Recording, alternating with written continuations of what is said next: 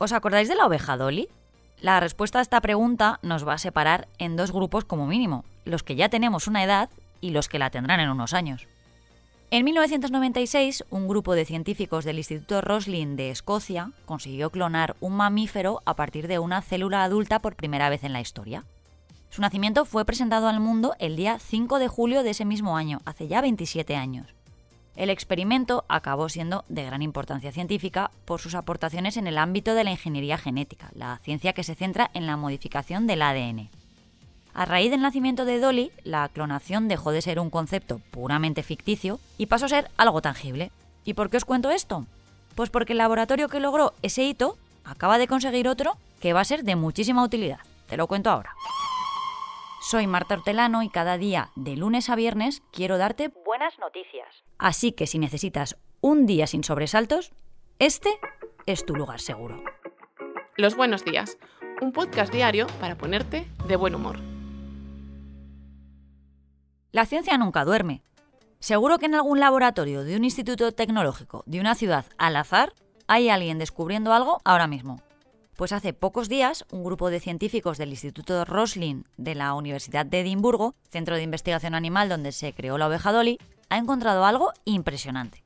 Alterando la sección de ADN encargada de producir la proteína responsable de la gripe aviar, se puede ofrecer resistencia y protección a esta infección y no transmitirla. Es decir, que se podría frenar una posible epidemia de ese virus tan peligroso para aves y para humanos. Para ello, se han utilizado técnicas de edición de genes para cambiar partes del ADN del pollo, que podrían limitar la propagación del virus de la gripe aviar en los animales. De esta manera, los investigadores han podido restringir, pero no bloquear completamente, que el virus infecte a las aves, alterando una pequeña sección de su ADN.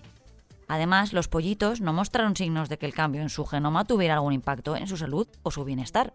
Al final, hablamos de una gripe, aviar pero gripe, que es capaz de saltar de unos animales a otros y mutar, también a los humanos. De hecho, cada año mueren 650.000 personas por enfermedades respiratorias relacionadas con la gripe estacional, según la Organización Mundial de la Salud, claro. Así que cualquier avance en esta dirección será un hito. Ya vimos con la vacuna del coronavirus que cuantos más medios y más gente investigando en la misma dirección, más probable es conseguir el éxito en ciencia. Y seguimos en el mundo animal, porque hoy Luis Urios nos trae a una persona que es extraordinaria, pero porque lo es el animal con el que trabaja, un perrete. Hola Luis, cuéntame cosas. Hola Marta, pues la verdad es que hoy estoy súper contento. ¿Ah, sí? ¿Y eso por qué? Pues yo no sé si te acuerdas Marta, pero cuando me invitaste a colaborar en este podcast me dijiste una cosa que a mí la verdad es que me llegó al corazón. Me dijiste que aquí en Los Buenos Días los perros son personas y que por lo tanto mis personas extraordinarias también podían ser perros, con todo el respeto del mundo hacia el resto de especies animales que puedan sentirse ofendidas por mis palabras, excepto las arañas. A esas miserables yo no las respeto, lo Y- siento. Ni a las serpientes, ¿eh? Ni a las serpientes, vale, pues venga, te, te- te lo acepto. Pero bueno, a lo que iba. Hoy estoy tan contento porque te traigo a mi primer perro, Marta. ¡Mi primer perro! El perro que te traigo hoy se llama Leo y su dueño es Marcos Ferré. Juntos acaban de ganar el Campeonato Mundial de Adiestramiento. ¿Sabes lo que eso significa, Marta? Pues espero que me lo cuentes tú ahora. Significa que el mejor adiestrador del mundo es de Valencia y el perro mejor adiestrado del mundo también es valenciano. Ole. La verdad es que me parece un bombazo de noticia. Ya era hora de darle voz al olvidado mundo perruno como se merece. Seguro que mi perra Pipa estará orgullosa. Y bueno, he estado hablando con Marcos sobre este premio y lo cierto es que es la persona más joven en hacerse con el mundial de toda la historia. Y de hecho, la relación entre Leo y Marcos no se limita al ámbito de los certámenes. Leo es el perro de Marcos, Marta. Es decir, viven juntos. Perdona si estoy siendo un poco histriónico hoy, pero es que de verdad pienso que de esta historia se podría hacer una película. Fíjate que en 2021 quedaron terceros del mundo y en 2022 quedaron catorceavos. Todo esto de una lista de 150 perros. Era cuestión de tiempo que llegaran a ser los ganadores. Leo ya tiene 7 años, y eso, en el mundo de las competiciones perrunas, significa jubilación. Aunque siga siendo un pastor alemán bien joven. Su dueño seguirá dándolo todo con otros perros durante muchos años más. Pero Leo ya ha tocado techo. Eso significa, Marta, que a partir de ahora se dedicará a dar largos paseos por el monte junto a Marcos, a comer bien y a vivir la vida. Claro que El sí. sueño de mi vida. A mí la verdad es que estas historias de perretes me tocan la fibra, Marta. Mira lo que le gusta a Marcos su trabajo. Yo me dedico al adiestramiento deportivo de IGP, concretamente porque desde que nací mamé esto en mi, en mi familia. Fue mi etapa desde adolescente cuando realmente me esforcé al máximo para poder llegar a conseguir mi sueño de, de algún día llegar a ser campeón del mundo con un perro nacido en nuestra casa y, y adiestrado por nosotros mismos. Más que un trabajo es un modo de vida algo familiar, en el cual llevo practicando desde que tengo uso de razón. Y mira lo feliz que es Leo. La verdad es que estoy totalmente de acuerdo contigo, Leo. Eres todo un modelo a seguir.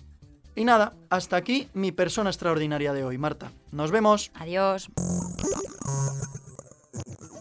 Los amantes de las series le debemos mucho al 8 de noviembre de 1972, porque ese día comenzaron las emisiones de HBO en la localidad de Wilkes-Barre, en Pensilvania. Ese día, a través del servicio de cable, se suscribieron 365 familias. En ese momento, se trataba de un canal de estreno de películas sin cortes de publicidad. Un preludio de lo que es hoy la plataforma que casi todos tenemos en casa.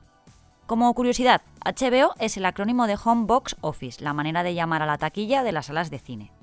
Con este nombre se quería definir el sentido del servicio que consistía en tener desde casa acceso a una especie de sala de cine de estreno.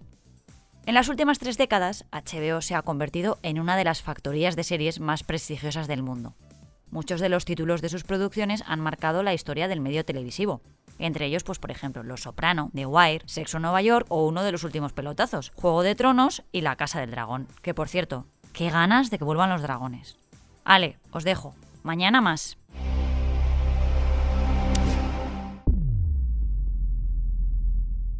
Muchas gracias por escucharnos y gracias a ti, Marta. Ay, me emociono. Recuerda que si te ocurre algo bueno y quieres contárnoslo, puedes escribir a losbuenosdías@lasprovincias.es. Este podcast ha sido escrito por Marta Hortelano, la edición es de Amalia Yusta y Paco Sánchez, el diseño sonoro es de Rodrigo Ortiz de Zarate y la producción de Miquel Abastida y Tamara Villena.